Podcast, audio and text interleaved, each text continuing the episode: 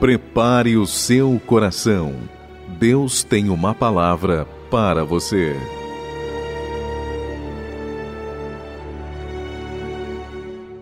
Primeiro livro de Reis, se você puder acompanhar, acompanhe conosco. Primeiro livro de Reis, capítulo 18, versículo 42, diz assim: Subiu Acabe a comer e a beber.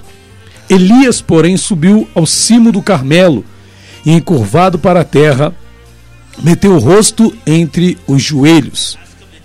Elias, porém, subiu ao cimo do Carmelo e, encurvado para a terra, meteu o rosto entre os joelhos. O texto, é, esse trecho aqui da palavra que vai do versículo 41 ao versículo 46, tem por título Elias ora para que chova.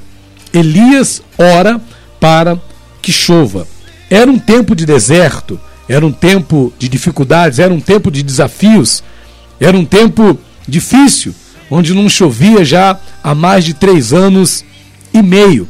E é interessante que, apesar de nós estarmos vendo Elias aqui orando, o que nós vamos ver é que nem todos tiveram a atitude de buscar a Deus nesse tempo de deserto, nesse tempo de dificuldade, nesse tempo de ausência de chuvas. E assim, nós vamos ver pessoas, por exemplo, que estavam sem esperança de vida. Aqui em 1 Reis, no capítulo de número 17, quando Elias vai na casa da viúva de Sarepta, olha como Elias vai encontrar aquela mulher sem esperança. No versículo de número 12, diz assim, Elias 17, versículo 12.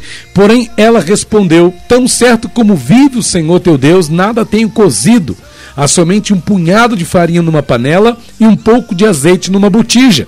E vês aqui, apanhei dois cavacos e vou preparar este resto de comida para mim e para o meu filho, comê-lo-emos e morreremos. Veja então que naquele tempo nós encontrávamos pessoas que estavam entregues à desesperança, pessoas que estavam sem esperança de vida naquele período de seca, naquele período desértico, naquele período onde as coisas não estavam acontecendo, nós vamos encontrar pessoas assim, sem esperança de vida. Imagina essa mulher dizendo: Olha, nós não temos mais o que comer, tudo que temos, esse resto de comida aqui, nós vamos comê-lo e vamos morrer, porque é tudo que nós temos, não temos mais nada. Só temos esse resto de comida. Comeremos e morreremos. Era a esperança daquela mulher melhor. Não tinha esperança nenhuma, não tinha expectativa nenhuma. A certeza que aquela mulher tinha era que a morte iria bater a sua porta naquele tempo. E quantas vezes, quando estamos passando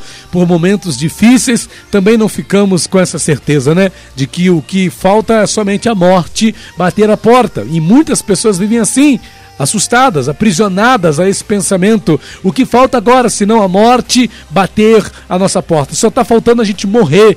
E assim estava aquela viúva de Sarepta juntamente com o seu filho ela estava entregue à falta de esperança. Ela não tinha esperança de vida é como nós vamos ver as pessoas naquele tempo. Então veja, primeiramente, nós vamos ver pessoas naquele tempo sem esperança de vida. Será que você está assim? Sem esperança de vida?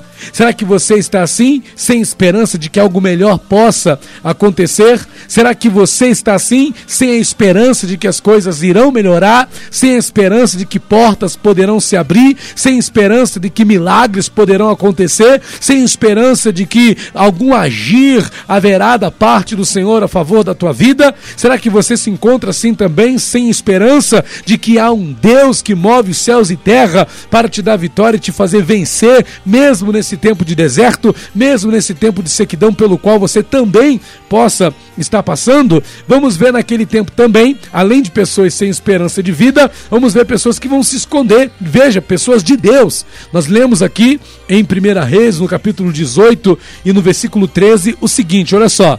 Acaso não disseram a meu senhor o que fiz? Quando Jezabel matava os profetas do Senhor, como escondi cem homens dos profetas do Senhor de cinquenta e cinquenta numas covas e os sustentei com pão e água. Essa palavra, sempre que eu leio ela, esse texto, esse versículo, me chama a atenção, porque os homens que foram escondidos eram profetas do Senhor. A descrição aqui é: eles eram cem profetas do Senhor que agora estavam sendo sustentados a pão e água, e eles estavam escondidos. Então, naquele tempo, naquele período de seca, naquele período desértico, pessoas que tinham da parte de Deus autoridade para liberar uma palavra e mudar aquela situação estavam agora escondidas, estavam agora sendo sustentadas a pão e água. Pode-se dizer que pão e água é o, é o mínimo de tudo, né? É, é, é, somente o que vai manter a pessoa viva, é o, é o é essencial para a pessoa não morrer. Pão e água. E era o que aqueles homens estavam recebendo. Homens que eram profetas, e eles não estavam sozinhos, eram 100 profetas do Senhor. 100 profetas do Senhor. Elias chegou a ponto de pensar que não havia mais profetas do Senhor naquela terra. E por que Elias pensou isso? Porque Elias não via. O único profeta que se apresentava era Elias. O único profeta que se mostrava era Elias. O único profeta que se revelava era Elias.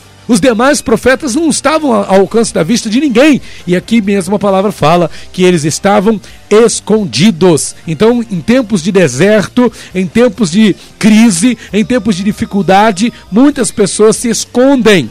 Muitas pessoas se ocultam pessoas que até têm autoridade, pessoas que até têm poder, pessoas que até têm unção, pessoas que até têm capacidade de fazer alguma coisa, mas elas preferem se, om se omitir, elas preferem se ocultar, elas se amedrontam e elas se escondem, elas se interiorizam e não agem pela fé e não fazem nada para mudar a circunstância na qual estão vivendo. Assim estavam fazendo aqueles profetas. Então veja, naquele período nós vamos ver primeiramente pessoas sem esperança de vida e vamos ver pessoas que tinham autoridade de Deus para profetizar, para liberar uma palavra, mas que estavam escondidas em cavernas, sendo sustentados a pão e água. Estavam dentro de covas, se sustent... sendo sustentados a pão e água. Aqueles homens que tinham da parte do Senhor autoridade estavam escondidos.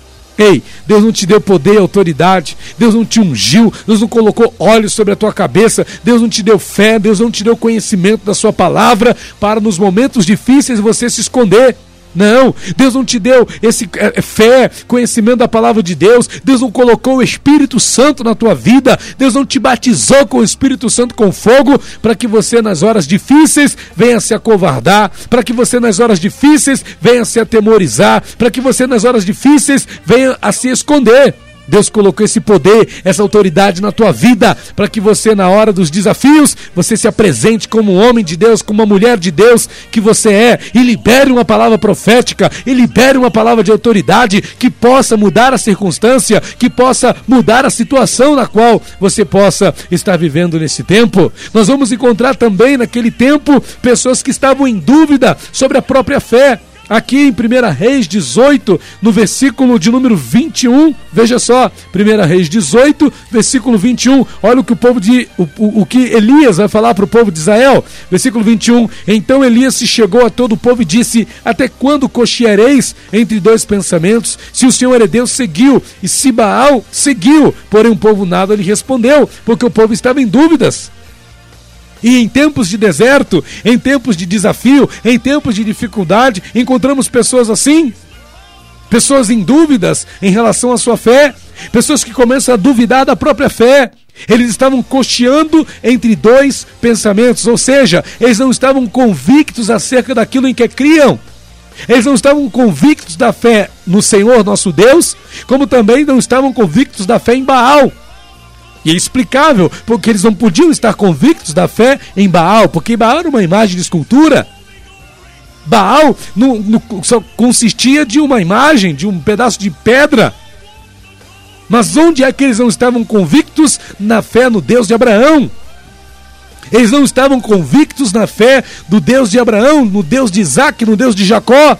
E em tempos de deserto, o que a gente mais acha são pessoas assim, cocheando entre dois pensamentos, ou seja, pessoas que não estão convictas da sua fé, pessoas que não estão convictas da sua confiança em Deus, pessoas que até têm fé, mas estão duvidosas. Será que Deus é realmente capaz de mudar a nossa situação?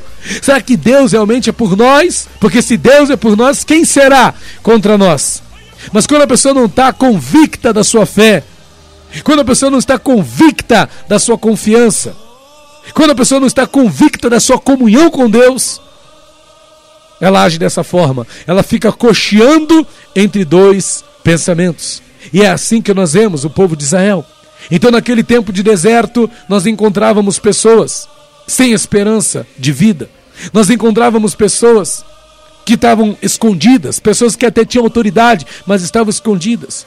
Naquele tempo de deserto, naquele tempo difícil, naquele tempo sem chuva, nós encontrávamos pessoas que estavam em dúvida sobre a própria fé, que estavam questionando a própria fé, que, é, é, é, cocheando entre dois pensamentos. Porém, como nós vamos ver Elias nesse tempo?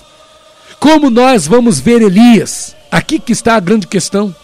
Nós vimos ali pessoas sem esperança de vida naquele tempo. Nós vimos ali pessoas escondidas, amedrontadas dentro de covas, sendo sustentadas a pão e água. Nós vimos ali pessoas que estavam em dúvida sobre a própria fé, cocheando entre dois pensamentos. Mas como vamos ver o profeta Elias naquele tempo? Elias está vivendo o mesmo tempo. Elias está vivendo a mesma seca. Elias está vivendo o mesmo tempo desértico. Mas como nós vamos ver esse homem de Deus? Como nós vamos ver Elias? Será que vamos ver Elias sem esperança de vida? Será que vamos ver Elias escondido numa caverna, dentro de uma cova, sendo sustentado a pão água? Será que vamos ver Elias em dúvida sobre a sua própria fé, questionando a sua convicção em Deus? Como nós vamos ver Elias? Aqui no versículo de número 42, nós vemos o seguinte, 1 Reis 18, 42. Subiu Acabe a comer e a beber. Elias, porém, subiu ao cimo do Carmelo e, encurvado para a terra, meteu o rosto entre os joelhos. Como nós vamos ver Elias orando. Nós vamos ver Elias orando. Nós vamos ver Elias colocando a sua fé em ação. No Monte Carmelo, Elias coloca a sua fé em oração, em ação. Ele desafia os profetas de Baal. Ele desafia o povo a crer que só o Senhor é Deus. Ele desafia aquelas pessoas Aquele no Deus que respondesse com fogo, e claro, Deus que responde com fogo só pode ser o Senhor nosso Deus. Nós não vamos ver Elias abatido, desanimado, pelo menos não até aqui, não até aqui no capítulo 18. Vamos ver Elias passar por o seu processo dentro da caverna, em 1 Reis 19, mas até aqui como é que Elias se encontrava? Nós vemos Elias orando. Não havia chuva, não chovia. Não havia água caindo do céu. A seca prevalecia na terra, não havia produtividade, não havia água para beber. Mas como nós vemos Elias, nós vamos ver Elias orando. Nós vamos ver Elias se submetendo aos pés do Senhor. Nós vamos ver Elias dobrando os seus joelhos, metendo o rosto entre os joelhos. Nós vamos ver Elias encurvado para a terra. Nós vamos ver Elias com a cara no pó. Deus não quer te ver sem esperança. Deus não quer te ver escondido. Deus não quer te ver em dúvida sobre a tua fé. Deus quer te ver como Elias. Deus quer te ver como ele viu Elias. Deus quer te ver como ele viu Elias. E como ele viu Elias? Ele viu Elias orando. Ele viu Elias clamando. Ele viu Elias invocando o nome dele para que chovesse sobre a terra. Ele quer ver você como Elias. Mesmo diante desse deserto no qual você se encontra, Deus quer te ver como Elias. Deus quer te ver como Elias, clamando pela resposta que você crê que ele tem para a tua vida. Deus quer te ver como Elias, Deus quer nos ver como Elias. Neste tempo de deserto, neste tempo sem chuva, Deus quer nos ver como Elias. Deus quer nos ver como Elias, orando para que Deus dê chuva, orando para que aquilo que não está acontecendo comece a acontecer. Deus quer nos ver como Elias, profetizando que aquilo que não está acontecendo vai acontecer. Aqui no versículo 41 nós lemos: Então disse Elias a Acabe: Sobe, come, bebe, porque já se ouve ruído de abundante chuva. Não havia nenhum sinal de chuva. Não havia nenhum sinal de chuva. Mas nós vemos Elias profetizando: ei, há ruído de uma abundante chuva, vai vir uma abundante chuva de bênçãos sobre este lugar, vai vir uma abundante chuva de bênçãos sobre a tua vida, vai vir uma abundante chuva de bênçãos sobre a tua casa, sobre a tua família. Vai vir uma abundante chuva de bênção. Ei, Deus, nesse tempo de deserto, Deus, nesse tempo de sequidão, Deus, nesse tempo de desafio, quer ver você como Elias profetizando a abundante chuva de Deus sobre a tua casa, profetizando a abundante chuva de Deus sobre a tua família, profetizando a abundante chuva de Deus sobre o teu lar profetizando a salvação da tua família, profetizando a cura das enfermidades que possam estar assolando o teu lar, profetizando a libertação daqueles que estão oprimidos neste tempo de sequidão, neste tempo de deserto. Deus quer nos ver como Elias, abrindo a nossa boca para profetizar a vitória que o Senhor já determinou para cada um de nós. Neste tempo de deserto, Deus quer ver você como Elias, orando para que ele dê chuva sobre a terra, orando para que Ele resolva essa dificuldade, esse problema, essa luta pela qual você está passando. Deus quer te ver como Elias, clamando pela vitória que Ele tem para a tua vida, porque Deus tem vitória para você. Deus tem vitória para a tua vida. Então, que nesse tempo, meu irmão, que você está passando aí, que nesse tempo de deserto, que nesse tempo de luta que você está vivenciando na tua vida, Deus não te veja sem esperança. Deus não te veja escondido. Deus não te veja em dúvida sobre a tua fé, mas que Deus te veja como Elias, profetizando a vitória, orando para que ele entre com providência e te dê a bênção que você tem buscado que ele opere na tua vida. Tome posse dessa palavra, se posicione como Elias, porque é assim que Deus quer te ver. Deus te abençoe, em nome do Senhor Jesus. Pastor Rafael dos Santos.